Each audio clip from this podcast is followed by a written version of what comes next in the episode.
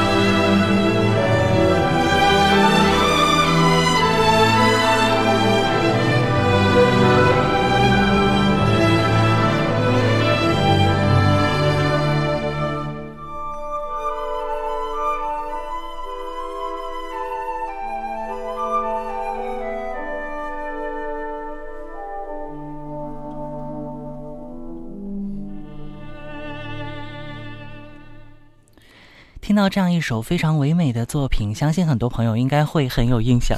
每每听到这首曲子，都会联联想起我国民间的这个爱情传说哈，梁山伯与祝英台浪漫而又凄美的爱情故事。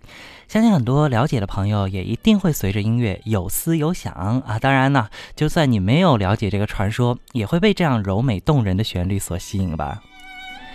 一九五九年的五月二十七号，由何占豪和陈刚作曲的小提琴协奏曲，就是我们刚刚听到的《梁祝》啊。当然，我们听到只是片段了。被誉为是中国有史以来最知名的、最著名的小提琴曲，也完成了咱们中国的这种交响音乐民族化的创世纪。